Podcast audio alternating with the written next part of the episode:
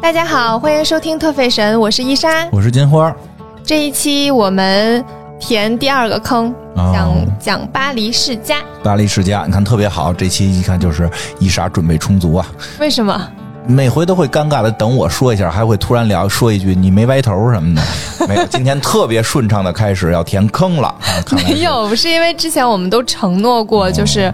纪梵希之后不是承诺过先讲赫本，哎然后讲巴黎世家吗？对，因为都连着，这这仨人这故事是三环套月的故事，你光听一个人的有点听不明白，其实我们这一集大概就是能聊出来为什么纪梵希当时把巴黎世巴黎世家当成偶像。哦，行，聊完这就够了，嗯，其来实就大概能解释这件事情，也同时也能解释为什么就是我们在讲纪梵希的时候说巴黎世家给他很多关照，然后这件事情是很令人惊讶的，因为跟他自身的性格也有关嗯可以系。讲讲嗯吧，巴黎世家也是一个人，不是一个家族，不是要做一个什么家族信托，那你猜巴黎世家是是是哪个国家的？ 那不得是巴黎人儿 啊？那你觉得巴黎世家本人就是巴伦西亚嘎本人是哪里人？哟，不是巴黎人儿啊？不 是，真敢，那可真敢起名儿啊！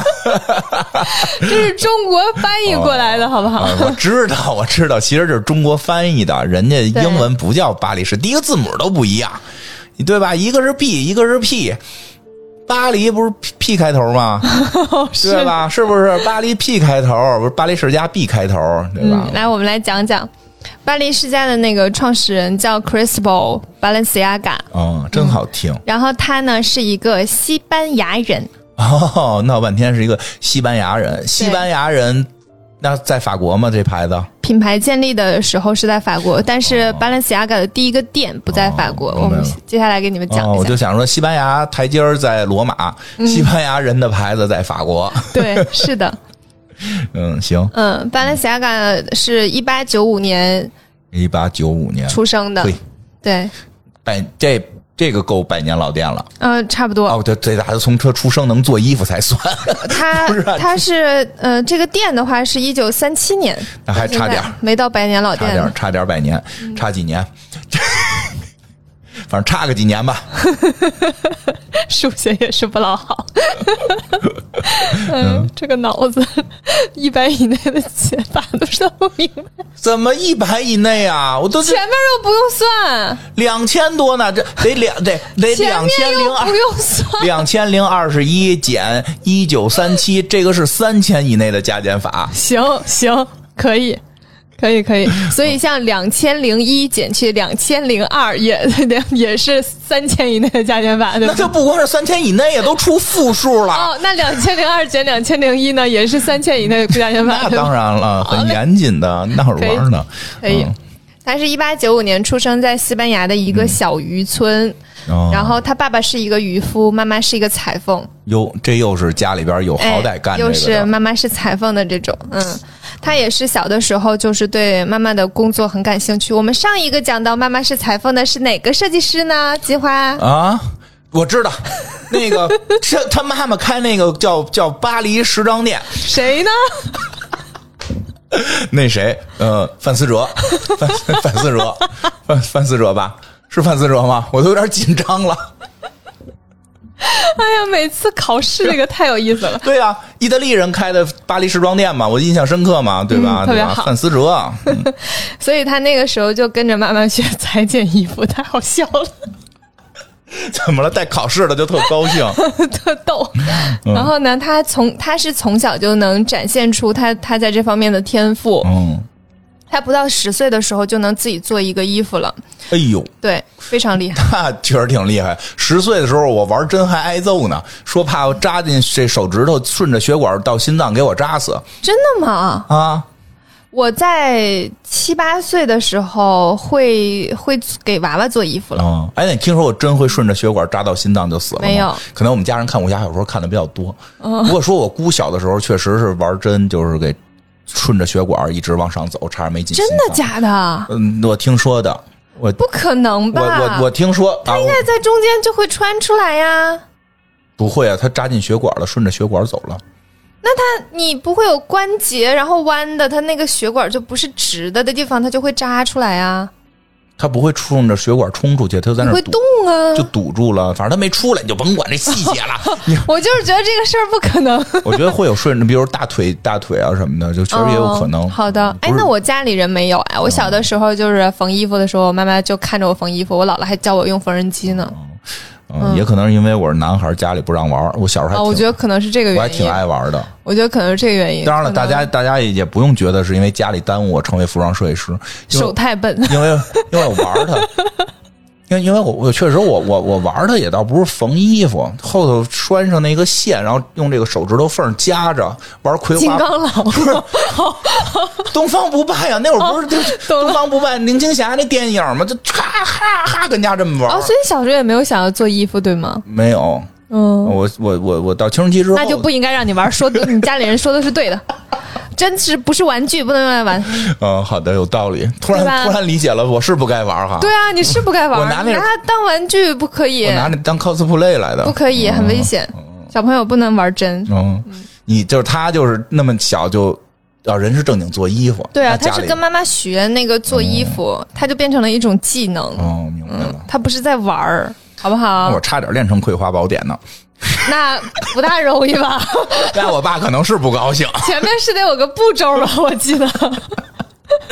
来嗯行说吧回 来啊嗯然后这个这个后面的这个故事呢，有两个版本，我给大家讲其中第一个版本。第一个版本呢是巴伦西亚嘎在十岁的时候，然后这个时候他他所在的那个小渔村有一个马德里来的家族来这里度假，嗯，就是大城市来了，对，马德里家来的一个家族，这个人呢叫托雷斯女侯爵，是一个女侯爵在这嗯里度假。然后这个女侯爵有两个孩子，和她年龄差不多。嗯之后就在这个小渔村里玩的时候，她就认识了这两个小朋友。这两个小朋友就邀请她去他们所在的那个别墅里面玩儿。然后巴兰西亚嘎进去之后，就看到女侯爵穿着一一个套装，就是一,、哦一身洋装出现在她的面前，然后就觉得哇，她的衣服好漂亮。嗯然后就跟这个女侯爵说：“我能借一下这个衣服吗？我想回去试着做一件。嚯，”然后这个女侯爵就觉得， 嗯是你是不是在骗骗一东个 西的？十岁的小朋友怎么会做衣服呢？但是又觉得就是，嗯，挺有意思的。就反正在他看来，就是觉得哎，挺好玩的一个小男孩儿，想要借我的衣服，要去回去 copy 一下那种。那我就借给你。然后就他们他在小小朋友家玩完之后，就带着这个衣服回去了。嗯，他回去之后呢，就开始真的去做了。之后他还真的做出来了，然后几天之后呢，他就来还衣服，就给那个女侯爵看了他做的衣服，就是哇基本上一模一样。那真是厉害。对，然后这个女侯爵就觉得他真的是非常有天赋的，之后哎他就推荐他去那个服装店工作，就那时候刚十几岁。心灵手巧，我就想起来我们上学的时候，老师说就是说那个任何的这种。不管是衣服什么，就你这个拆开，然后那个在地上铺好了纸，一二三这种，或者手表你也能拆开，半导体也能拆开，然后按照顺序都拍好，然后你再组装回去，你能组装回去。然后我回家就拆拆了一半导体，嗯，就没组装 回去，后来就挨打了。他做那件衣服他没有拆我，就说人连他拆不都敢拆。 连拆都不用拆就能复制出来，对他当时那件衣服呢，就是挺也厉害那个女侯爵的衣服也是从法国那种高定的服 装，就是剪裁也非常厉害的那种。然后他就是能够去模仿出来，这个女侯爵就觉得这个小男孩不一般呢，听出来了，有天赋。还是天赋，天赋异禀吧。对，然后这是一个就是一个故事的版本，哦我觉得这个版本我非常喜欢，那我听听你不喜因欢的，为就把它就是塑造的非常厉害，you 啊 know。啊啊我想听听不厉 害的。有一个不厉害的是这样的，就这另一个版本呢是说这个女侯爵确实在这个就是在这个渔村里面有一个别墅住在这儿，然后呢，她妈妈就是巴伦西亚的妈妈是帮这个女侯爵做衣服的，哦，所以呢，他就经常在这个女侯爵家里玩儿。之后后来他就开始自己做衣服了嘛，然后女侯爵就觉得，哎，这个小朋友还是有一些天赋的，就做的还可以，就把他推荐给了就是其他的服装店。哦，这个版本太平淡了，我不喜欢，但是听着像是真的， 我喜欢第一个版本，我知道，就是但是真都是有证可考的哈，嗯真假就真假都有一些就是传记或者是资料是这样写的，嗯，明白。可能只呢是，在不同的书我里。我觉得呀，可能是真实发生过，但他可能不是决定性的。你想，他可能他妈妈本身也在那儿做衣服，没准那衣服就是他妈做的呢，就不是，人家很明确说是法国哦高定的。啊，反正就是他妈妈，既然就是他妈妈会做衣服，可能也能帮着他做，可能就是说这个都有一些这个这个源头原型、嗯啊，对大家想信哪个就信哪个吧。对，啊，是的，你想信第一个，我就对，想我觉得信，第一个比较厉害。我就爱信第二个，这个比较平淡。嗯，然后他其实开始做衣服，除了就是那个在服装店帮忙之嗯外，他还有就是给小动物做衣服。他第一个模特其实是一只猫，哟，嗯，这要考第一个都第一个模特是别的小动物的吗？啊，不是有第一就别别的还有第一，我记得有一设计师第一个模特是只狗熊吗？是个玩具，那 个是，哎，不是个动物，那是个玩具，玩具动物啊，这个是真的动物。哦然后因为猫会乱动，所以他做完衣服很难给这个猫穿上。没错，然后他就有了一个思考，你看你也知道没错，但是你有思考吗？。给他那个胳膊腿儿都给他固定起来 这边儿的，他的思考是衣服是做给人穿的，人是会动的，所以衣服不就不能够像坐在模特身上那样。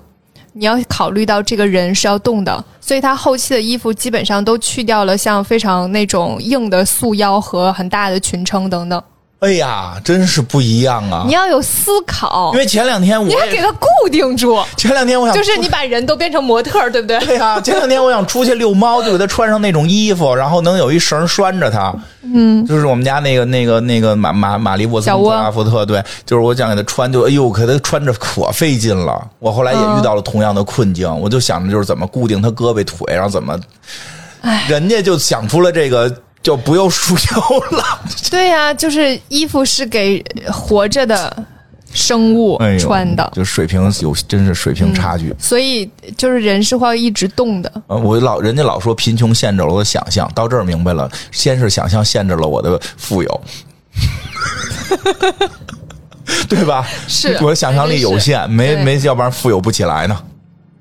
所以他在就是他在整个的那个后期的设计当中都有都有都会想到这件事情，就是我的衣服是要穿在人身上的，它在里面是要动的，我要给它一个动的空间哦，不这能够把它就是束缚的像一个人人形模特一样。这就是理念了，对，是的，这是他最早的一个感触。然后他在十七岁的时候就得知了，就是巴黎是时尚中心。然后他觉得我有一天一定要去巴黎。还要以巴黎的名字来命名我的品 牌，没有这条哈，没有没有没有翻译问题，翻译问题。对，然后他就觉得我将来一定要去那里。他是一个非常非常有计划的人。当他有这个感受的时候，就是他觉得巴黎时尚中心，我以后一定要去那儿。然后他就开始学法文。嚯，就他那个时候还没有计划说我什么时候去，或者是我怎么样，但是他觉得我将来一定会去。我现在先学着，哎呦，真就是厉害一个非常有计划的人。法语，据说很难啊。啊，是挺难的。对吧？说法嗯语说更，就人家就 one two three four 的英语数数都觉得初期学的嘛，说法语学到数数基本就放弃了。 也没有那么夸张，没啊有那么夸他张。们不是说什么那个什么怎么说来的？八二七，八二七是四个二十再加七，你那是，就是法语啊，法语是二十进制。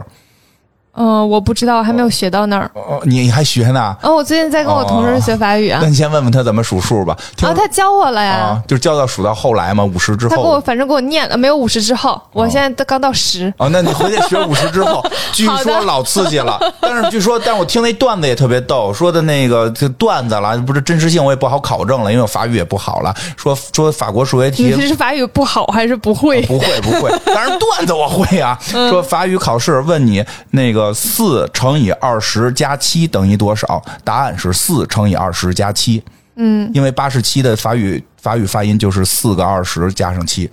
嗯就就就是他们的进制会很奇怪。等我研究研究其中的逻辑，嗯，我来告诉你，其实它就很简但单。他们说好像除了二十进制，他们还其实还有其他进制往上倒推什么，反正说很难。很多人法语因为英文你到了到到了千万之后，也是以按照进制来的嘛，对啊，但所以你只要明白那个逻辑，这件事儿就不难了呀。呃，好吧，对吧？你让我试一试，你你试一试不要一开始就告诉我这件事情很难，打消了我的积极性。 嗯，你也想你一定会去巴黎对， 所以我现在先学着。啊，你先学着，嗯确实人家挺厉害，想着以后可能能去就先学起来了。对，我就想起来之前有一个听众还来跟我咨询去日本学奢侈品鉴定的事情，哦然后他当时是说我我要去日本学奢侈品鉴定，还是说我要考研？嗯然后我当时给的建议就是，嗯，你可以再了解一下这个行业，再去嗯考虑要不要去。但是现在可以先学日文，对呀、学了可以总先没学坏日嘛文，然后以后就是你会更加容易了解日本这个行业会怎么样，因为你日文好的话，你就会更容易接近这个文化，然后再去考虑要不要去。就算最后没有去，你你掌握了一门新的语言也很好。对，也是好事儿。对对对所以就是大家如果对某个文化感兴趣，真的可以先从语言学起，这件事儿非常好。然后这这里就可以看出来，巴伦西亚嘎是一个非常有计划的人，就是他会去提前去想去想接下来要做什么，然后按部就班的这样往下走。他是一个逻辑性非常强的人，明白。然后他一九一九年的时候就在那个圣塞巴斯蒂安开了自己的服装店，哦，然后当时店名呢用的是他母亲的姓氏，是叫伊伊伊萨，应该是我也不知道这个西班牙语应该怎么读，是哦 E，、然后加上我的伊萨好， 这样一个名字。然后他在一九三三年到一九三五年分别在马德里和巴塞罗那都开了他自己的店，嗯，所以他那个时候就已经是就是在西班牙一个非常厉害的设计师了，在西班牙这个国家是非常非常有名的，因嗯为他的衣服都非常的就是追求完美，明白。它是以它它和很多那个服装设计师不大一样，就是很多服装设计师是只画画然草后图啊有，这样的，对，然后他是从就是画草图到。到那个打版，嗯到裁剪，到就是最后成衣，都是他自己亲手做。他自就不放心呗，就是自己得亲自动手就是做好追每一求个完细美节，嗯对吧？所以他就是所有，因为打版和裁剪和最后的缝制什么的都是自己来做，嗯他的那个所有的衣服的完成度是非常高的，那肯定的嗯，所以在西班牙就非常快的打开了这个市场。哦嗯，他在西班牙那个时候已经很有名了，但是到一九三七年的时候，西班牙就内乱，嗯然后他的店也受到了影响，关店了。啊，你说这个，我突然想起来这什么，这个这嗯个这个，你是内乱这，我待会儿说。突然想起来，咱们前一段看那个叫什么库库库库伊拉，嗯，是叫这名儿吧？是的，那里边那个美国那设计师不连图都不自个儿画吗？整天插着都是要别人画都是别人画，他来不行，狗判屎，断这这这什么玩意儿？你被开除了，这没对吧？你这个还凑合过来，我帮你加两笔，对吧？这就是那种劲儿嘛。人这个嗯货连最后缝都自己缝，对，这这这也算入魂了，这也是啊这。真是时尚入魂啊！他这个这不不挺厉害，这挺厉害，嗯，是的，这就用心了，感觉他就是一个还很追求完美的嗯人，然后他的每一就是他的每一件衣服的每一寸都是非常精细计算的那种，嗯，他是一个这样的人，嗯他对于服装的那个完美追求非常、非常极致，呃。哎，说回到说那哪哪那哪一年站，哪年一提到一提到战争相关，我觉得你就你就有的要 说。对哪年？一九三七年西班牙内乱，哎，这个，嗯，就是就是，反正跟纳粹有关，跟德国有关。嗯，比较著名的事件是那个毕加索画了个特别怪的画儿，叫叫叫什么格格格你妈什么那个。啥玩意儿就骂人 了？哎，那画儿叫什么来着？ 毕加索那个，你怎么骂人 呢？给他逼掉。哎，我查一下，格尔尼卡，嗯，格尔尼卡，哥你妈！说格尔尼，格格尔尼卡没有不沾着，好 吧，不沾边儿。我我最后一个字儿记错了，最后一个字儿记错了，嗯是是是是卡，我老给记成妈，对不起啊。格尔尼卡，格尔尼卡就是绘描绘的那个时代的作品，嗯啊，就是那个时期的作品，以至于后来纳粹在在质问毕加索说你画的就是一团糟，嗯，然后毕加索说对我画的就是我们国家，所以那个内乱还是挺严重的。嗯，当时应该是西班牙，因为毕加索也是西班牙人嘛，不是不是西班牙，其实还是很多艺艺术天才的，嗯是这的，个西班牙的画儿也嗯，很非很多艺术呃非常天厉才害，但是他们只不过是经常愿意跑到巴黎去 展示。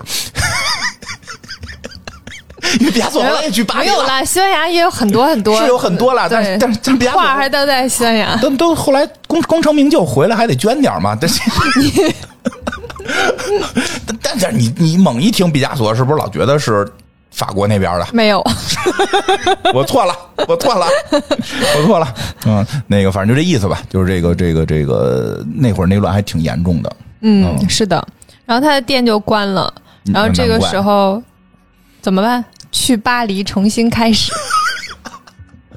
哎，想得开呀、想得开，没事儿。过两天，过两天法国也该沦陷了。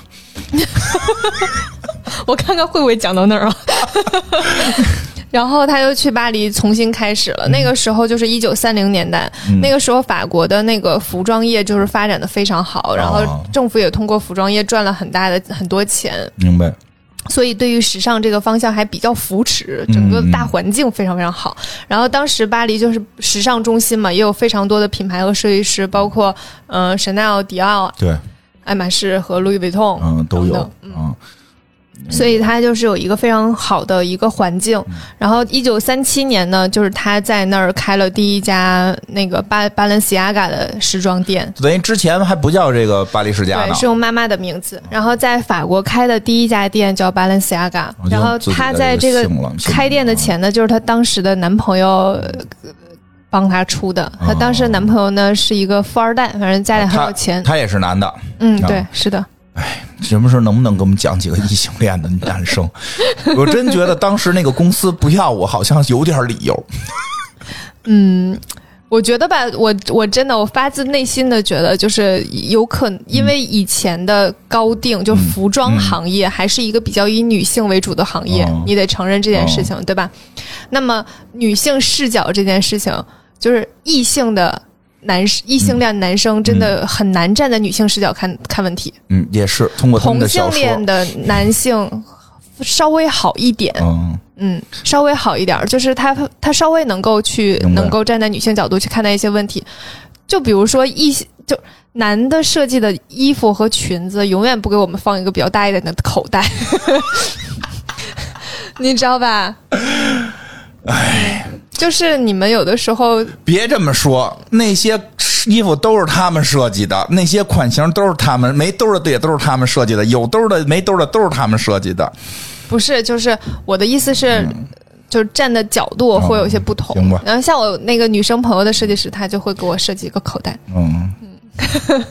我只是打个比方啦，嗯行有好多别的问题啦，嗯，会就是女生对于身身材的展展现呀，或者是不同时代，很多女生是想要彰显自己的某些部分，还是想要掩盖自己的某些部明分白等等，这些东西的感受上，可能都是男异性恋男性比较难理解吧，好吧，可能吧，嗯，好吧，也许有这个原因。你也不要伤心哎，反正你手那么笨，你也本来也设计不出什么来。我不能成为库伊拉那样吗？ 库伊拉那个那就库伊拉里那个那女魔那头，女魔头也得有一个前提，她保证是也会会的，只是到了一定的阶段，不用再做这件事儿了。我猜想，我她要我一点儿不会，我觉得也不可能吧。不知道了。在那个就是她的那个设定上，就是整个时尚行业发展那么好，然后她如果什么都不会，只靠判断哪个好哪个不好，哦能走到那个步，我觉得不会。她一定也是会的，她只是到了一定的阶段，已经不用自己动手了。好的，你说服我了，我还是踏踏实实做播客吧。对，然后他他那个第一次在巴黎发表的那个西服装系列，就用了一些西班牙文艺复兴的元素在里面。嗯，嗯，然后包括会用一些丝绸和天鹅绒做的一些洋装，然后其中有一套衣服就是还当时非常有名，就因为那套衣服一炮而红的。那套衣服就是在是源自于那个维拉斯凯兹的一幅油画，一个公主肖像画的里面的衣服。然后是用那个衣服的原型来做了一个洋装，然后当时它呢，因为里面有很多就是那种文艺复兴的概念，在法国来说是就是大家没没有怎么太见过的，哦那些就是西班牙的元素的东西在里面，啊，就觉得非常新奇。因为嗯，巴伦西亚嘎的很多设计灵感都会来自于西班牙的一些画作，就是他的画里面，他他他的设计里面都能找到像戈雅和苏巴朗等等这样的，就是非常著名的西班牙的画家的作品。嗯，所以包括颜色，他非常喜欢用戈雅用的一个就是暗红色，他会受这些画作很大影响。受这个文艺复兴时期或者是后期的一些这个作品对，是影的。响，啊、挺好。这个哎，你刚才说那个公主裙儿长啥样啊？就是就是一个那个像天鹅绒材质的，就是嗯它那个款式就让你感觉到它应该是个天鹅绒材质的。哦嗯，因为现在的那个影像呃时间也比较早哦了，它的影像上也看不大出来是什么样子的，但是从那个设计上来讲就很我像。在想是哪哪幅画儿，是哪个？你知道是哪幅画吗？我知道是那小孩儿的那个吗？啊，对，就一个像鬼片儿似的，没有像鬼片儿啊，然就后是哦门里还有人偷窥，然后一镜子，有一小女孩在里头半高不高的，脑袋特大，然后穿一个洋装，然后大概我现在这个姿势，对，是那就是个，两只手有点撑撑着对啊， 你现在这个姿势，对，就是那个，就那小姑娘就这么大一对个，对对，就站一半以下，两只手有点就是这个往往往对身下垂，我那支个棱着就是呢，哦，就是就那件儿，对，那个就是西班牙的那个一个公主，应该是哦我老看着你跟闹鬼似的，你你应该是库布里克看多了 吧？有可能， 你找你这个梗接的我特别 服，怎么了？ 你你这个梗接的。笑这么夸 你这个张，梗接的很漂亮，以后多做捧哏的工 作吧。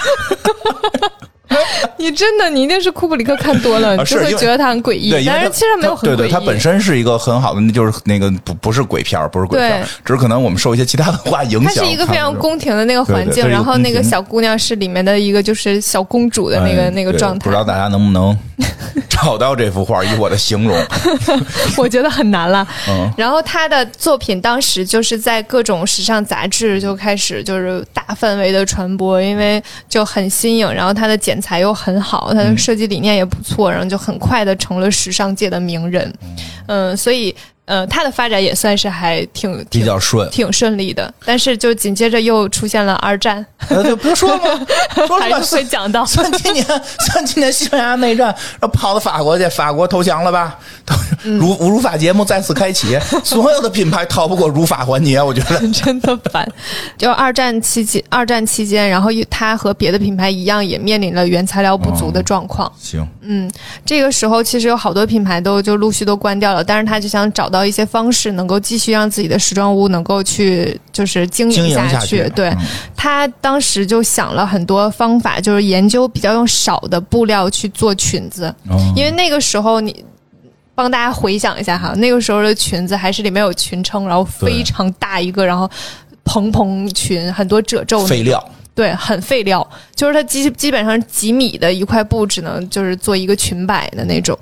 嗯，所以它就研研制出了这种立体剪裁的方法，嗯，就是它会用一些比较少的布料，通过剪裁的方式来去达到它处呈现一个比较蓬的一个状态。呃，后后来就有很多人说，那个他的衣服看起来更像是在一个更像一个雕塑，而不像一件衣服。哦因为它里面有太多利用就是剪裁缝合这件事情，去让它看起来很立体。嗯，之后你现在在网上可以找到一部分的照片儿，就是他的衣服，把他的衣服放在 X 光下去看。因为大家很多时候都没有办法去看出他的衣服是怎么做的，所以就有了一个方式，就是 用 X 光看他的衣服的构造。这么高哦级对，啊！然后他很多很多衣服，你现在都能看到他的 X 光照。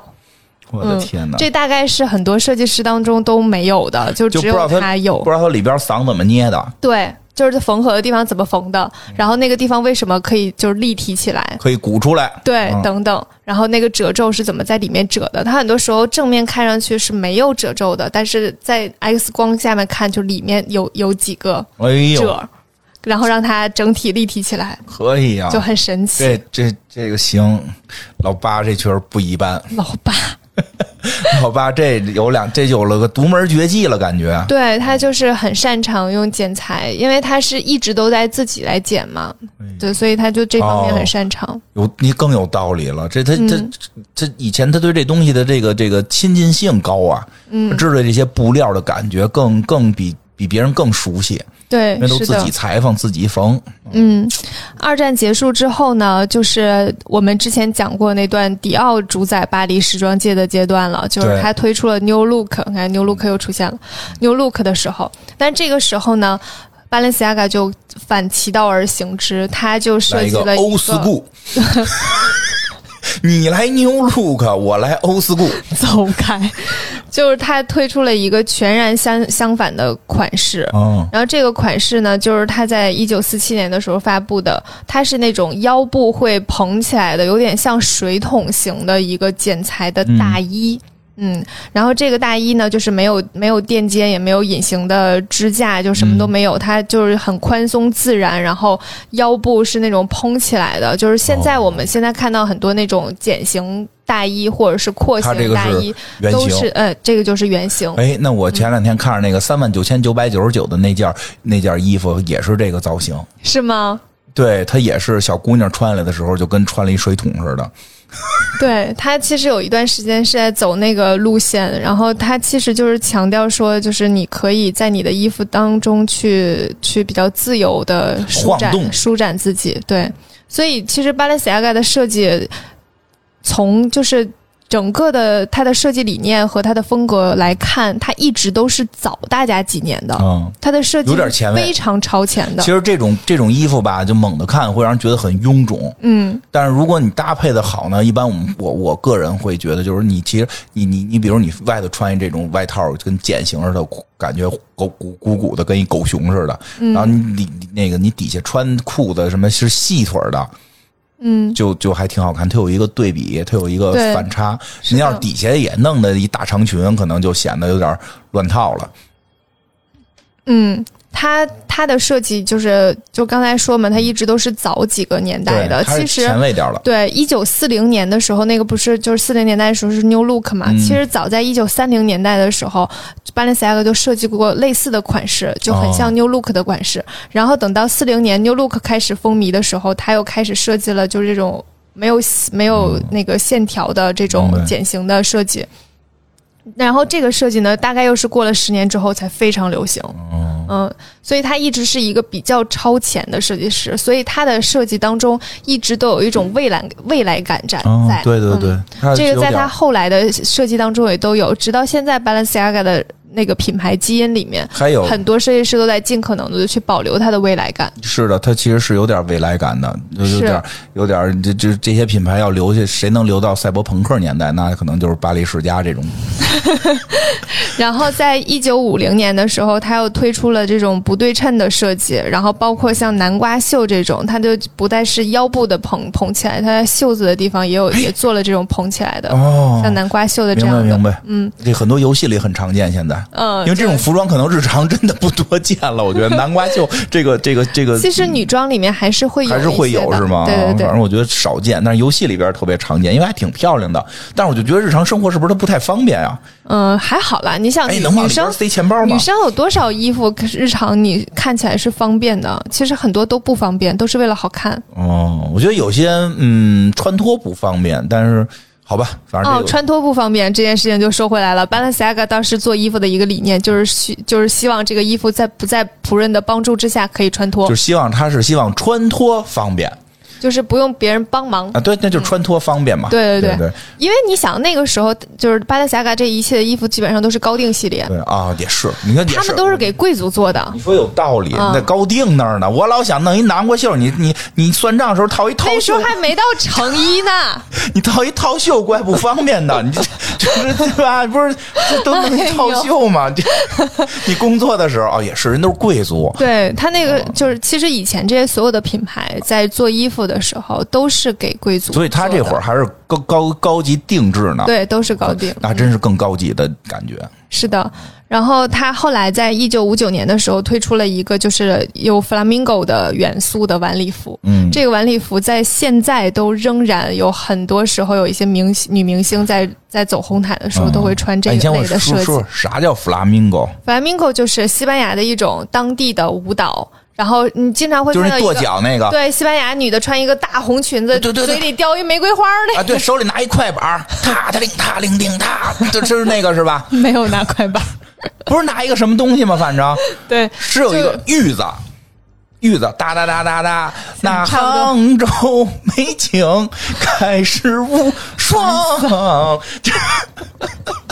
就是那个 flamingo，它那哦个裙子的那个摆非常长，然后它的灵感来自于那种 flamingo 的裙摆。你就记不记得每次那个那个那个 flamingo 的那个西班牙女郎都会拿那个裙子在前面甩，对对对对，甩啪啪对啪甩，佐罗， 佐罗，就佐罗感，我对我懂了。然后它的那个就是把前面的裙子提高，然后后面就是那种比较长的，然后前摆里面加上那种粉色的羽毛。等会儿，等会儿，等会儿，听这有点 乱。这个前摆齐前腰摆后面长前短后长的那个设计，然后前摆里面是羽毛，让它蓬起来。听懂了，听懂了，就是这个，这是一晚礼服的这种是吧？嗯对就是这就个是礼服前前前前头这个短到了膝盖以上，差不多吧，没差不有多那么短。啊，那就膝盖左右，然后底下后头大鱼尾老老或老长，对然后从这个裙子里边往外滋滋毛。 滋羽毛，滋羽毛，这个设计确实特别常见，在很多这个科幻作品里边，这个都是给这个这个这个这个前前脸儿给拉得更高，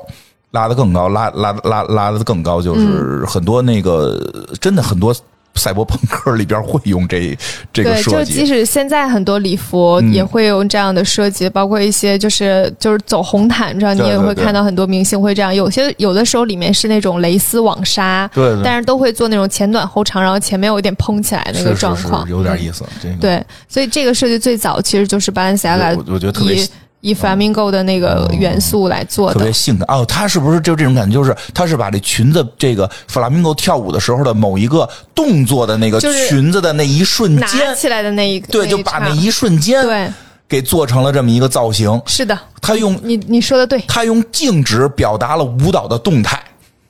对，哎，我真的我不做评论员真可惜，就是特别棒。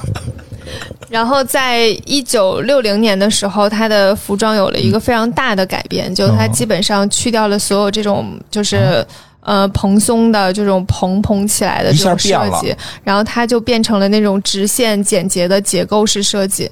也，它后来的设计基本上都非常的就遵循这种简洁性的结构设计，以所以纪梵希其实就是受了很多它的影响。是纪梵希在最初的那个设计也都是这种简洁的结构。有点意思，有点意思。她就是说一直在追寻更新的风格，嗯，是的，更就超超越着时代。对。说一个今年的秀吧，就是今年巴伦西亚嘎在时隔五十三年之后又一次开启了高定的秀，然后在这个秀场最后的一件衣服是一个非常特别的衣服，这衣服是在一九六七年的时候，巴伦西亚西亚嘎曾经给一个公爵夫人设计的婚纱，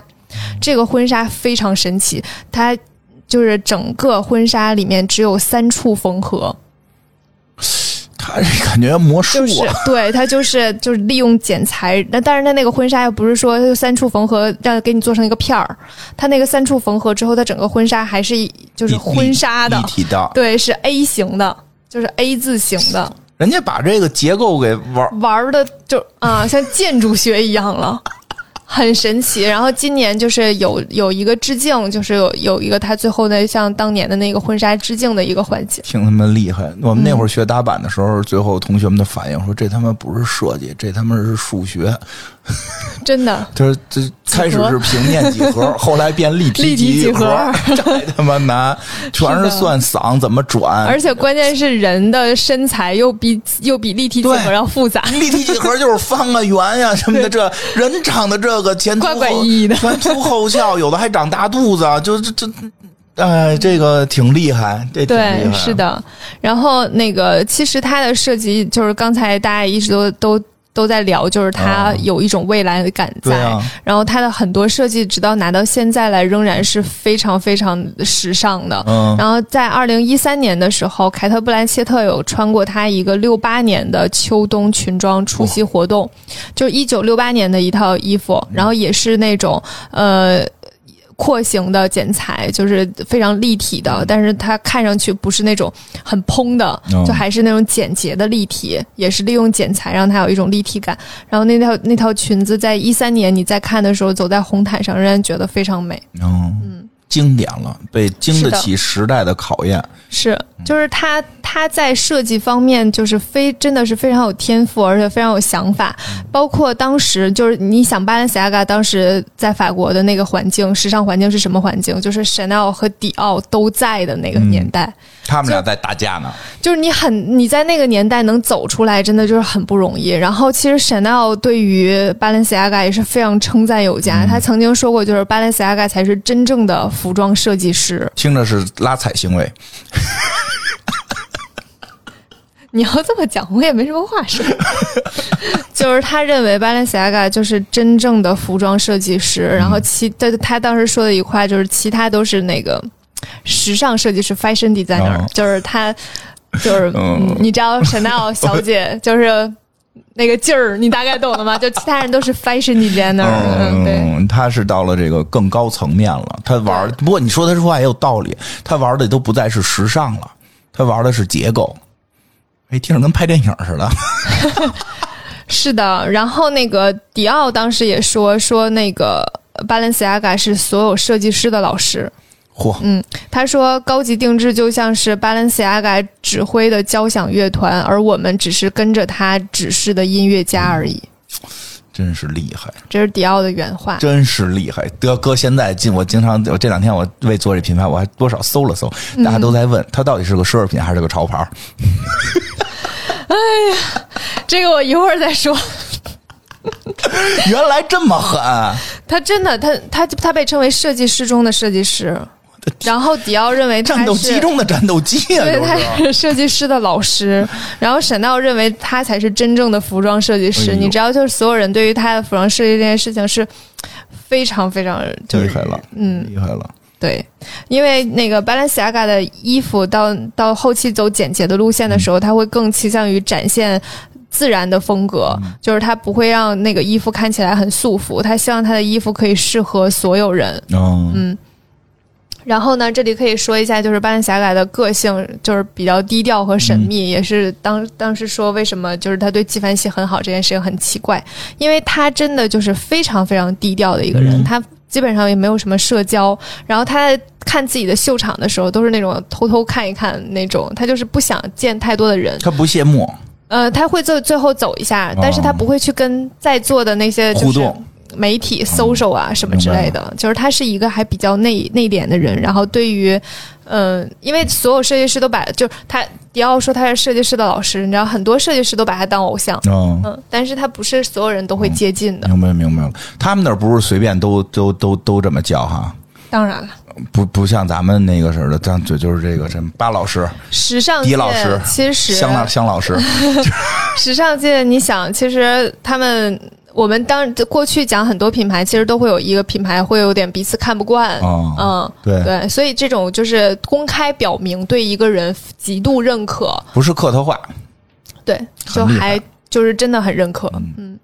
呃，巴伦西亚嘎不喜欢杂志、媒体或者是广告这种，所以从一九五七年他开始，他又禁止媒体进入他的发布会了。所以他你会感觉到他是一个非常追求于嗯服装本身、追求于设计，而不是很在乎商业领域的人。他可能反媒体，媒体不一定就发布会不好好报衣服，对不一定报什么的。因为他希望在把衣服收到顾客手上之前，不要对媒体公开。他是希望顾客能是第一 个见到那个衣服的人。嗯哎，这一下我懂了，我懂了，不想炒作，真喜欢我这东西。那你是真喜欢，你不是跟风说看了谁谁谁穿了，我必须来一件，这是爆款，没有这回事儿。你真喜欢，你来这儿挑，肯定有你喜欢的，对吧？就是这意思呗。别看那个那个，哎人家这是高定，啊是做完之后直接送到顾客手中，啊，是是，就这意没思。有挑这个逻辑。对 对，你看，还是还是贫穷限制了我的想象，想象限制了我的富有， 就是，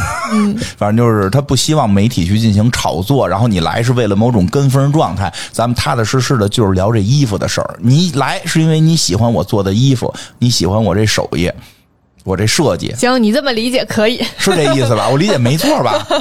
我的理解是他希望他的衣服就是给这个人做的，第一个嗯看到、看到这件衣服的人哦是这个人，而不是就是刊登哎，在你杂说志这个上行给业所有人，看。你说这个行业很有道理，因为人花钱 了，对吧？就但是当时其实很多时候就是发发布会什么的都会提前给媒体透一哦透。我我好像有点明白你说这意思了，对客人不尊重了，应该你先看见。我觉得是啦嗯，有我道觉理得有你说这也有部分道理，你说这也有但是道理也许你说客人也也希望自己这衣服穿出去之后，其实满大街人都知道了，然后他穿出去觉得特别厉害，也有可能会有这种心态吧，谁知道呢？说不好了。然后还有就是后后就反正后来纪梵希也在跟着他也这样做，哦，嗯，所以纪梵希后来也是就是在衣服到是顾顾客手之前不会给媒体公布的，这我也听懂了。虽然大家都说他是所有设计师的老师，但只有金凡希把他真正当成了老师。嗯，就是有样学样。嗯，然后同时他还有一个问题，就是他每次在发布会之后，在杂志刊登了照片之后，就会出现大量的仿品，就大量的抄袭他的作品。哦，听懂然后了，他也很不喜欢这件事明白情，西班牙人嘛，嗯，他一反正他一直都不是很喜欢媒体了。我懂了，嗯怕然那后种在一九六八年左右吧，那个时候就是高级定制慢慢的就市场就比较少了，就成衣那个时候越来越越那受是到关注。贵族越来越少了，贵族没钱了，对吧？二战打完了，哪儿那么多贵族啊？新兴的这些这个企业家们起来了，嗯，所以在一九六八年的时候，Balenciaga 就宣布退休了，啊因为他其实他的人生比较致力于在高定这件事情上，就是他对于服装的认知都是高定的这些高定这个系列更的。像艺术品，嗯，对，所以他那个时候就已经就是宣布退休，然后在一九七二年的时候，呃，巴兰西亚嘎七十七岁就就去世了。所以在那个后期，嗯，巴兰西亚嘎一直这个品牌哈，一直都处于沉睡期吧。嗯，嗯到那个一九八六年的时候，嗯，呃，才有一个那个杰昆斯那个公司收购了巴兰西亚嘎的时时装屋，然后开辟了一个高级成衣线，哦就是成衣线。就这会儿就不做这个高级定制了，对，这时候就是人老先生也去世去了，世了，嗯对，然后也是被另一家公司收购了嘛，开了成衣线，但是也也都还嘖一般，然后到就是一直都还平平无奇的那嗯个状态，没有到很很大火起来。在一九九二年的时候，他更换了一个设计师，是一个荷兰裔的设计师，然后他在他的那个带领之下，就稍微往上走了走。嗯，然后它真正出现改变的呢，就是 Balenciaga 这个品牌在哦 Balenciaga 去世之后，开始有一个重大的转变，就是在一九九六年的时候遇到了一个设计师，这个设计师叫尼古拉斯。嗯尼古拉斯当年就只有二十六岁，然后但是他的设计就整个的属于挽救了 Balenciaga 这个品牌，哦，他又又把它重新带住带回到就是这种。一线品一线牌品牌的了对名列当中，嗯、他最广为人知的就是机车包，啊，对，嗯，那会儿我们最早知道巴黎世世家，就是觉得他特摇滚，都特机车，机车。 不是机车文化嘛？机车文化不是跟摇滚乐呀、什么的都都都都都有关联嘛？就皮皮的，嗯就皮褛、皮皮皮皮军胯什么的，反正最早就是机车包，我觉得机车包应该是所有人对于巴伦西亚嘎的第一最最大的印象，哦就是我们这一代人嘛，有就那是个、大家都会对对对提到巴伦西亚嘎，先想到的就是那个机车包，呃上面有铆钉，对，有铆钉，然后就是那个呃嗯有也比帕儿较大，然后能装好多东西，然后铆钉有然后帕儿有好多那个流苏，对对对对嗯对对，它有很多款式，有的是以铆钉为主的款式，有的是流苏为，其实还真挺好看为主的款式。。我我有三个，暴露了， 嗯呃我有三个机车包，我真真的很喜欢机车包，因为它非常实用，就是你，就是它又又实用，然后又很酷，对，然它后很酷， 对它很适合搭，就是一些就是咱们现在不是有很多姑娘们都在走那种甜酷风嘛，嗯我都听不懂甜酷。又甜又酷的啊风格反正。酷的话，确实用这个包很合适。对啊，就是你甭管是甜酷是酸酷，反正你酷你带这个 没我没觉毛得病。嗯都很合适。然后当年就是，呃，它是最早的最最早就是出名那一批的 IT bag。就我们之前有一有有一次节目不是啊讲过 IT girl 吗？对，它就是那些 IT girl 带火的包款哦，之一，嘿，就是那个时候都叫它 IT bag。所以在可以，呃，在就是零零几年的时候吧，嗯应该是零几年的时候，它其实就已经非常火了，嗯但是一直火了非常多年。就这包。对，因为火了确实非棒常火了会非常多年，就直到我上大学的时候，都已经零八年了，嗯然后这个包仍然很火，我看就现是在有还是很多啊女明星背着出街。我看现在还属于于它那个商品里的主打，对，反正它现在一直都会有这个系列，嗯然后它会有不不同的大小 size，以前对是一个一个大小，然后现在还有那种，因为现在不越来越流行小包对，嘛。有小小包，就出现那种特别迷小你的那个嗯 size，就是很多款式，然后有不同的颜色，然后每年通过设计元素的不同，也会都加到这个同一款对包型当中。嗯，所以的就是大家接下来要走甜酷风的话，都可以考虑尝试一下嗯 Balenciaga 的这款机车包。对，男生要给甜酷女朋友买也可以啊。对，然后在零一年的时候，Balenciaga 就被开云收购了。开云就是那个收购 GUCCI 的嗯那个、对对对那个集团，就是另一个另一个大集团，开云和和 LVMH 一直都属于就是嗯。比你走一步，我走一步，哦就是相互着在明白较劲的那种感觉，就是你收一个我哦收主一要个，是主要竞争对手吧，对属于嗯，哎，这这两个集团其实有好多好多故事可以讲你，也以后可以再专门 讲讲。对。下一然季后尼古拉斯就是在在那个执掌巴伦西亚嘎的设计的这一这一段时间，其实做了非常多的经典的设计，就除了机车包以嗯外，还有很多就是礼服礼服层面的。然后当时有就像麦当娜和尼可基德曼都在那个像奥奥斯卡颁奖礼呀、这样的非常大的场合穿过尼古拉斯设计的巴黎西亚嘎的礼服。嗯，然后呃还包括还有一些就是非常知名的演员，也都在自己的巡演上都穿着他的衣服，所以在整个的这种名人效应之下，尼古拉斯就带着巴伦西亚嘎的品牌，就是在全球都非常火。哦，其实尼古拉斯的设计也非常厉害，他在后期又去了 LV，嗯嚯，这人后来去 LV 了，对，他在离开那个巴伦西亚嘎之后去了那 LV，这然跳后槽所跳的有点远，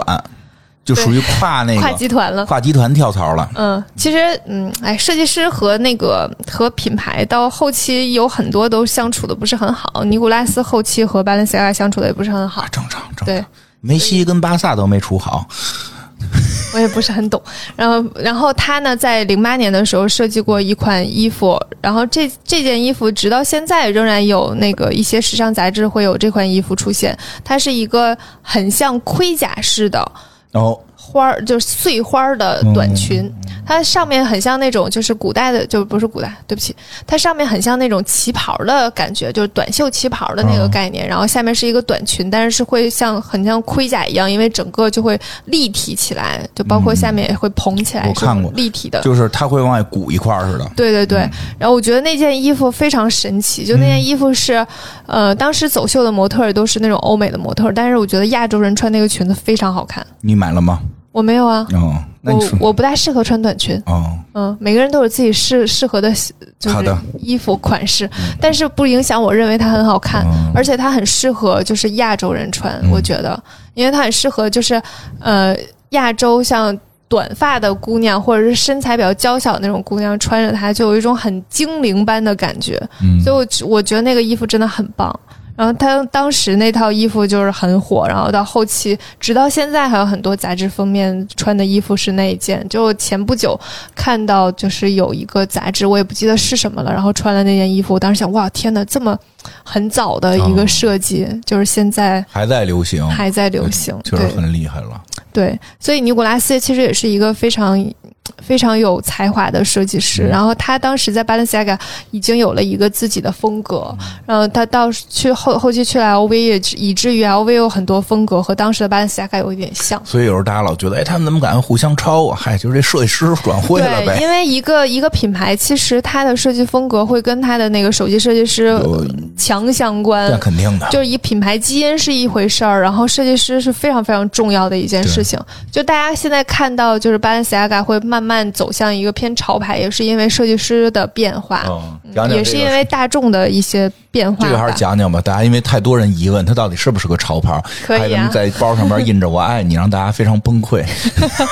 呃，然后一二年到一三年是那个王大仁嗯做品牌设计师，然后后来王大仁不就是自己去做自己的品牌了吗？嗯亚历山大王，对，啊，王大人儿，你这这 是是叫王大人，就是说，那你你人家一般都叫亚他历 山不大，是华裔吗？ 是，但是他就是那华裔。我说王大仁，大家都知道是谁吧？不不不不不不知哎，道，在大旺，对对，因为因为在北京三里屯儿，华裔，我可以说他是王大仁，那人家牌子不叫王大人，叫亚历山大王。 可以，好吧？行，他就是设亚历计师山大叫王王大人，啊设计师叫王大人儿，嗯，对，我说就是设计师啊，是是，就是 Alexander Wang 去担担任了品牌设计师，然后后期他又做了自己的品牌，所以从二零一五年到现在，啊，就是一个新的设计师，嗯他叫 Dimna，啊，然后呃，我们可以叫他德姆纳吧，或者是，然后他呢在当整个品牌的艺术艺艺艺术总监，啊然后男的他女的，他是个男的，也他是是个个男的嗯格鲁吉亚人，然后是个八零后。然后他当时在格鲁吉亚的时候，就是格鲁吉亚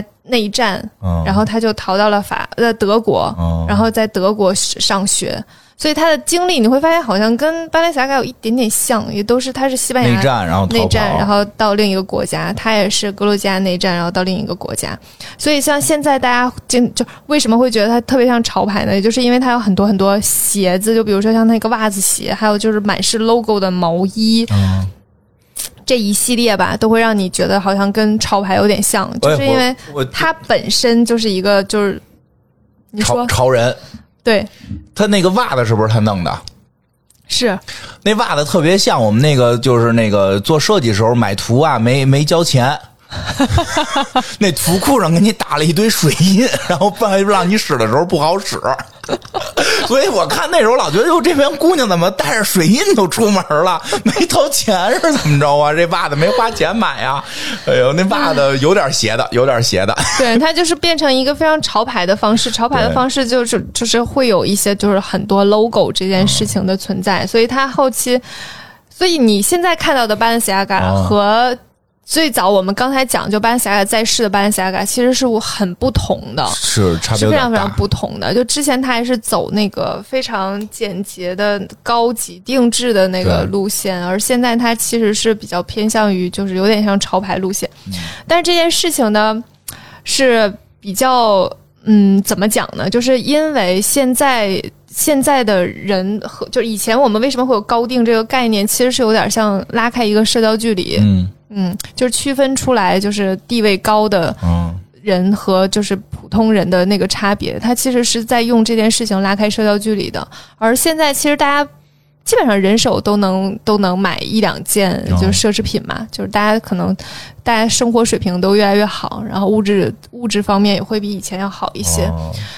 他就很难拉开这个距离的时候。哦所以要做特别怪的东西，然后让人觉得，哎呦，这他都敢买。嗯，其实有一点这个原因如。果你要是就买一个，你肯定要买个经典所款以型。嗯你要问我的话，就是这就是我觉得有一部分的这个原因。那那个我爱你那个包，就是他真做了个包，包挺好看，上头不知道为什么愣印着大中国字儿“我爱你啊、这个原因是这样的，嗯就是这个我们之前也讲过，就是很多品牌会为了去就做那个情人节系列，哦一直都有的。”，反正就是，对很多时候就是很多品牌为了营销这件事情去做情人节系列都有了，嗯但是它针对某个国家去做的时候，也会去很针对这个国家的文化去做一些对东西。嗯，但他又了解有限，对他有了解有限。其实有有一年，就是巴伦西亚嘎不是就是就是情人节那哦一次出现的那个海报，嗯是大家觉得特别土嘛？对啊呀、嗯，其实这件事情也是一个非常营销的事事件，就是巴伦西亚嘎当时是请了一个呃是就是平面设计师吧，哦嗯，来做的这一套海报。嗯然后这个平面设计师其实一直都是走这个风格的，他不是为了中国而走这个风格，哦他的之前的作品也都是类似这种无修图，然后就是死光打在人身上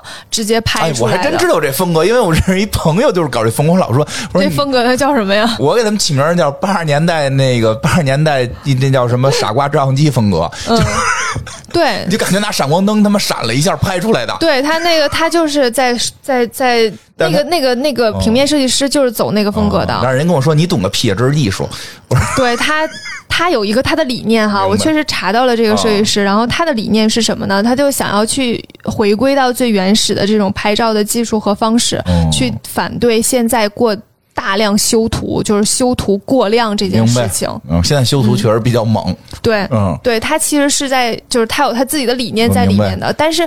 首先这个设计师在中国并就这个平面设计师在中国并不并不火， 就没有人知道明白他。明白。然后他在国外，我也不知道是不是就是大家一看到类似的作品就知道是他的，嗯，我也不确定哈。所以他在中国没有普遍的这个认知度，哦但是它是一套东西，它全球都是这样的，不是说只有你在中国出现哦那了你这我个，爱你，我相信是就中国有吧？对其他的国家就是不同语语言的。哎嗯所以就是问你一个问题了，这个卖的好吗？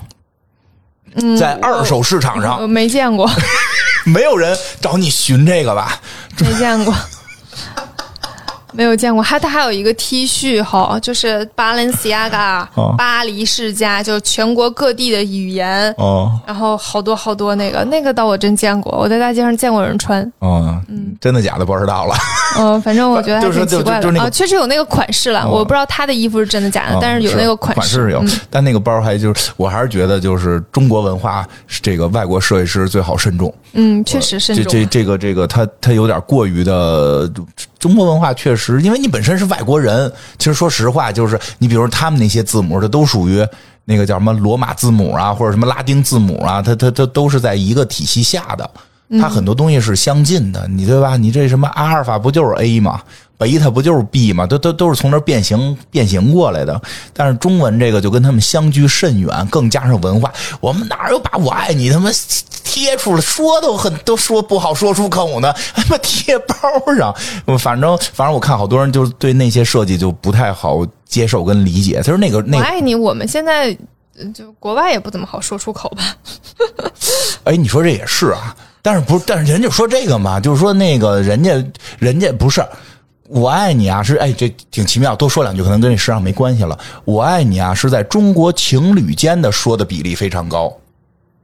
国外据说啊，是在父母之间的比例是有的。咱父，你听过你爸妈说我爱你我吗？会跟他们说嗯啊对啊我是觉得哈，就是我呃我我的概念是我爱你这个事儿都不大说，就啊家人好像嗯家人，说他们啊家人对会对对说，就是我就们是情中国其实是一个就是家人含蓄之间比较不大对表达我们的情绪含蓄，不会那么中国情侣也不大表达吧，没几个人跟我说过我爱你，哎呦。那可能是真的不爱 是吧？我我在这儿也不能说我替你补几个这话，这话我不能替你补，对吧？可能是真的不爱，所以没说不过。是，因为你可能你不问，你跟那个你跟那个江这是要问的吗？啊问的呀，给他绑在床上拿一刀，江山嘛，问王志文，你爱不爱我？行吧，呃，说说多了，说多了。但是呢，就是这个这个，反正所以就我觉得这些就是导致了现在大家觉得它有点怪啊什么的，就导致了这问题。但是确实呢，它有些时候他做的作品，我觉得还确实还是保持了一部分未来感，这个有的地方还有。啊，然后这这这到这儿了，我正好说两句这个这个，我看上那到底看上了个啥玩意儿，三万多块钱这买不起的东西，我也不指望大家送我了，因为那大衣我到现在也没有人提。对吧？没有人提， 我相信大家都有心送我，可能确实是没有那个余文乐有钱，那快说，就是一个羽绒服，嗯就是那个那个跟跟美国 NASA 合作的，嗯，它基本上是仿 NASA NASA 合作的，那它基基本上是这个就是还挺有意思的，它是一个设计，它不是说原封不动弄下来。因为原封不原封不动，你就说宇那宇航服好像值一千两百多万美金，那个它就是那个照着那个感觉设计，但是你一看呢就你这话都多余，谁会穿着个宇航服在街上走呢？但他那个样子穿起来很像，你知道吗？嗯，我看见你给我发对，了，他没有腿啊，第一他没有腿，就是个羽绒服，所以他穿起来能走。你要穿上那个腿，你可能就真得蹦了。对吧 就是一个羽绒服，但是看着就感觉特别像宇航服，啊，特别像那个宇航服，也没有头盔啊，也没有头盔。然后那个他出了一系列，很多都是帽衫，这个就我觉得就反正我是不会买的。但是他那个最最最那个最厉害那款就是那个羽绒服，还特意做旧了，嗯，特意特意做成脏，做成一看感觉是好像刚落地似的，刚落地似的，而且它那个款型基本上就是登月款，嗯，就是六六九年美国登月时候的穿的那款衣服，给大概改吧改吧的那个样子，而且那个肩膀，因为那宇航服穿着它不像人似的，就跟这个胳膊腿儿这个位置都特别合身儿，因为它里边得装仪器。人说那宇航服相当于一个小型那个飞船的那个功能，所以里边特别多多东西，得里边还得深，就里边本身得带带一套制冷制冷系统，但是羽绒这羽绒服里没有了，所以就是说那衣服实际穿出来跟正常人穿不一样，它特别的臃肿，以至于肩的位置感觉都不对。嗯，但是它这个设计就这些全保留了。嗯，就特别好玩，就穿上之后就感觉你真穿了个羽绒服，但是。 因为我我特别喜欢科幻嘛，然后六九年是登月是一个科幻经常用的梗，不管神秘博士啊，还是这个什么什么这个这个黑衣人呀，很多都会用六九年登月梗，包括说是库布里克拍的吧，反正就是，而且他还特意做旧了这个，哎，他做旧这手儿我觉得挺有意思，嗯，但可能很多人会觉得，我操，三万多你买一脏衣服，没有 GUCCI 那小脏鞋卖的也挺好的，但是现在就是人看法不一样了嘛，这老老家儿看肯定疯了，嗯，老家儿看肯定就你三块钱买一没洗干净的，就买一二手首货吗？你这不是， 好就吧？是确实他们呢，在很多的设计上还是保留了以前的那个一部分的，嗯，就是风格或者是理念，但是它确实也加入了太多新的东西在里面。就这个，嗯，对于他这个人的在 Balenciaga 的这些设计吧，就是褒贬不一吧。嗯就在时尚界，有很多人很喜欢他，有些人就不喜欢他。嗯，我我我我大概给大家讲一下，就是喜欢他的原因，有一些人喜欢他的原因哈。嗯喜欢他的人会觉得他其实一直都在去通过是服装设计来去表达一些理念，哦或者是引起大家对于很多事情的注意。明白比如说，他有一届的秀场是就是。地上全是水，嗯然后把把第一二排的那个椅子全淹了，然后所有的秀场的那个看秀的人都坐在第三排的椅子上，然后他要表达的其实就是环境保护相关的、哦相关的那个事情，就是你如果再不关注这件事情，下一个被淹到的可能就是你你所在的这个位置。明白，对，他会有一些这样的，然后他还会有一些就是比如说偏向于比较政治相关的，因为他呃之前经历过他的国家内乱嘛，然后那段时间有一段时间欧盟不是有点乱嘛，然后他有一有一年的秀场就是呃像用的欧盟的蓝色做的一个秀场，然后很像那种议会大厅的样子，然后还有他会在服装当中去表达，比如说大家对于。网络嗯，太过于追逐，然后觉得太网络太过于虚假等等这样的一系列的他自己的理观念在里面，所以有些人会很喜欢他，觉得他在通过自己的服装设计表达一些事情。然后同时，呃，大家也会觉得他非常关关注，呃，我们这这些普通人，嗯，而不是关注那些有权利、有地位、有名利的人，嗯。然后不喜欢他的人呢，会觉得他完全已经脱离了巴兰西亚嘎的那个理念，包括他最近出的这一季的高定，就是巴兰西亚嘎为什么会出高定哈，这个事儿也值得聊一下。啊，为什嗯么就是？为什么五十多年之都停后，了吗巴兰不西是亚嘎突然出了高定这个这个序列？就是因为开云在跟在跟那个 LVMH 对抗，啊然后 LVMH 呢有迪奥，啊，嗯，一直都有高定的这个系列。然后，但是现在出现了一个状况，就是我刚才说到的，大街上大家都能穿到奢侈品牌，嗯，你还有钱的那部分人还是需要有一个东西拉拉开社交距离的，哦，所以他需要高定去拉开社交距离。所以就是开源就有一个策略，就是想让巴 a 西亚 a 重回高定线，然后能够占据这部分市场。嗯，但他高定线这个设计师还是这个设计师吗？还是这个设计师。然后这个设计师就是这就很有意思了。呃，他这次的这个秀场呢，是完全致敬于以前的高定，嗯就是巴伦西亚嘎在他他那个年代，就是一个就是那个时候的秀场是没有声音的，没有音乐，没有音乐背景的，然后就是一个像呃沙龙一样的，白然后大家就是有模特在中间走，然后甚至有的还是拿着一个号码牌儿，我这是第几号衣 服，嗯，可以然后在场人就说直接买，嗯就类似这样的。订货会似的跟，对，然后他这次开的这个高定呢，就是没有音乐的，然后最后还还有那个就是那个三处缝合的那个婚纱致敬嘛。但是很大不同的是什么呢？他这就以前的高定基本上都是女装，啊，很少很少有男装高定这一回事儿，是嗯而他这一次的高定有很多男装。哦，非常多，包括有很多西装是那个，就是巴伦西亚生前很喜欢的西装款式，哦就类似这样的。然后最奇怪的是什么？里面加入了非常多的街头元素。呃，如果大家有印象的话，巴伦西亚火过很多很多次，都是因为什么火呢？就是编织袋儿的那个包，啊，还有宜家的那个包，还有什么塑料拖鞋之类的东西。是的，是的，是的，大家很惊讶，他为什么敢卖一万多块钱？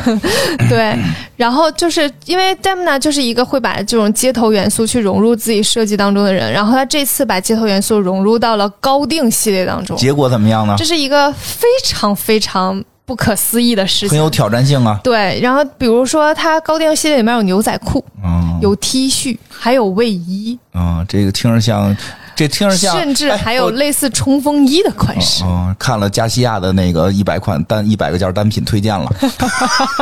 怎么样？能连着本儿给你讲吧？真的是，哦啊就是 T 恤和卫衣这一般好像不像高定没里，出现过。就我的印象当中，就少吧，至少很罕见。对它，嗯而且它整个的设计真的非常非常像现在的潮牌的设计，嗯，就高定也像潮牌了。对，所以就会很让人，反正很让人惊讶。所以有一批人不喜欢它，就是觉得你现在出的东西根本不是高定，嗯嗯。但是呢，这个事情怎么说呢？就是我会觉得它稍微有点拧巴，就这件事情非常拧巴。你也不知道是不是设计师自己的意愿，就是你一方面出高定是为了拉开社交距离，对吗？对，因为它的价格一定是普通人买不起的。对，是我绝对买不起的。然后，但是呢，你又一直在你的设计当中加一些就是街头元素，去告想想要彰彰显一个就是时尚是每个人都可以参与的事情，不是只有有钱人才可以。所以它整个的那个设计理念有点拧巴，你知道吧？但是呢，这种拧巴之下又找到了自己的定位，嗯，就这种定位是什么呢？为这个这批高定能卖给谁呢？可我能知道吧。哎，我你知道说，二代们，对，二代们，哎呀，钱有的是，但是总想脱离父亲的这个这个这个掌控，但是又想花父亲的钱，同时自己还总想在外头搞个什么企业，先挣一个小目标，然后赔个叮咣。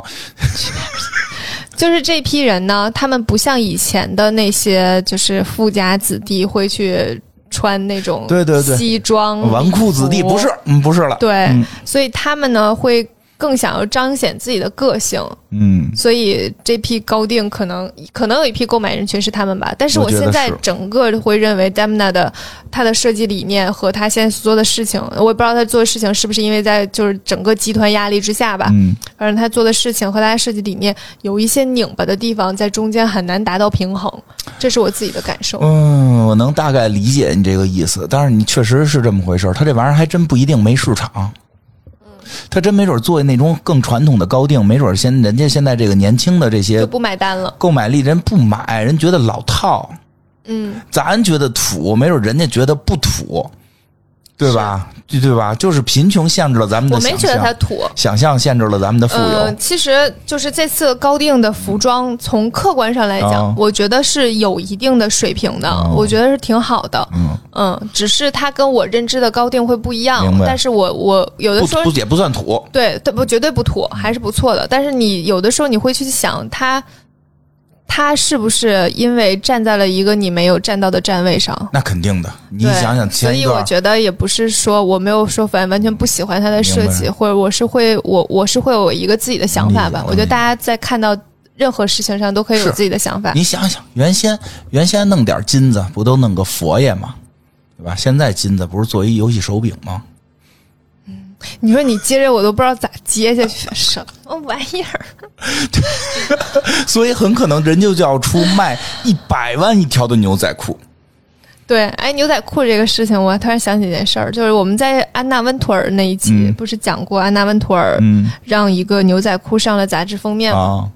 然后就是她穿着上面穿着一个就是那种很多宝石的上衣，下面穿一个牛仔裤，登到杂杂志封面的时候，也是引起了非常大的轩然大波。所以也许哈，也许 Demna 把牛仔裤和这种卫衣 T 恤弄到高定里面，也是一个非常非常历史性、标志性的一件事情。我我我就嗯，妄加揣测一下啊，这个这个，我感觉啊，现在的真正的一些时尚，其实在奢侈品，就是你说拉开社交距离这件事儿，再做出再有一些莫再有一些小变化。再有一些小变化，这个变化呢，我就我简单的说，它这个也不一定说的对啊，就是我感觉啊，一你说的特别对，以前就是拉开一个社交距离，就是我比你有钱，人呐、你也甭就人就都是俗人，他都有就是说想展现自己的这个这个对吧？这都有这个这个层面，那是以就是所以有一阵儿就喜欢爆款呀、大 logo 啊，生怕别人不认得这玩意儿。嗯，现在变了，现在文化在发生一些变化，在发生一些变化。现在更流行的就是我花好多钱买一个你也在用的东西，嗯，哎，你还纳闷儿，你怎么跟你跟我一样？但实际咱俩不一样，就。富就说实话，这人得说这个从从从从我们历历史这个聊历史的一些文化里边讲，其实就是说在相对比较富裕的情况下会出现这种情况。嗯，比如说咱们之前，哎，我之前在这节目里讲过吗？那个石崇，中国历史好哎称呦，石节目崇太多了，都分不清了。 呀，你怎么还这石崇嘛？石崇豪富范丹穷，甘罗允凿晚太公。中国历史上比较有钱的这位石崇，就穿就是他家里的人都穿的是国外进口的。这个石崇是是是晋朝人，最有钱。哎，他家里的仆人穿的跟皇帝一样，是进口的丝绸，他穿件麻布的衣服。嗯，你就他这劲儿，你琢磨。所以今儿有时候聊天我们还说呢，说原先吧，你去那个大商场，都是看你穿的塌了板大裤衩的人，服务员都不爱接待你，都看穿着西服笔挺的，啊然后穿的正正经经的愿意接待。现在不是了，现在去那种店里看看，净是那个大家对那种穿上大裤衩、塌了板儿就过来逛逛香奈儿的，都特别笑脸相迎，知道这可能就是从楼上下来买东西的。你真的，你现在看 SKP 里面，就是姑娘们穿穿 T 恤的最多。对，嗯，味儿变了，现在叫一身休闲就是 有钱，就。所以就是真的，他可能，所以他不一定卖的差，我觉得，嗯，我觉得他不一定卖的差。这个我觉得就是现在来看这这。嗯，这一季高定还是就是好评还是挺多的，是吧？嗯不一定对卖的差，但是我也觉得，我觉得不是不一定卖的差，我觉得一定会还不错，卖得不错嗯但是我我会我会有一点没有，暂时还没有接受到他的这个认知度吧。我只觉能得这么呀说，嗯但是我觉得呀，它不会成为永久，就是它还是会会有一些循环，最后回回去，就是嗯很多所有的事情都是对这吧？样。都会慢慢有一个循环。但是你会旋发转现，就这期高定特别不像高定，就是像迪奥和 Chanel，就是在高定和成衣的路线都会差别非常大。啊、但是 Balenciaga 这一季的那个高定和成衣，看上去差别没那么大，嗯。嗯，只是就是材质和剪裁上面的会有一些不同，然后高定的材质和剪裁会更好一些。是，嗯，但是这个这个也是就是比较少出现的状况。嗯呃，其他品牌一般情况下高定和成衣会拉开比较大的距离，是的，所以就是还挺挺特别的吧，就不知道这一次的改变会对以后的市场有什么样的影响。也许就慢大家慢慢都会趋于这样了，也说不定。也许 Dam Damna 现在正在做一个非常厉害的事情。对，这都说不好，嗯，这对都，说不好，嗯，可能早晚有一天，大裤衩子、跨栏背心儿、塌了板儿会成为时尚的焦点。那我不信。 你这你不就今天那西服里边穿的是跨栏背心儿吗？我这背心儿是背心儿，但我不会穿拖鞋和大裤衩儿啊，啊，这倒是，对吧？而且你形容的那个不是不是我们会穿的那种，啊嗯我就是那么一形容，没有人设计出来很漂亮的。哎，漂亮的东西在我嘴里形容完了都不漂亮， 那倒是，那倒是，行吧？嗯嗯，好吧，嗯，我们今天就到这里了，下一期讲一个奇怪的话题，行，那就这么着，大家这个这个，请大家期待下一期。嗯，期待一下吧，嗯，拜拜。拜拜。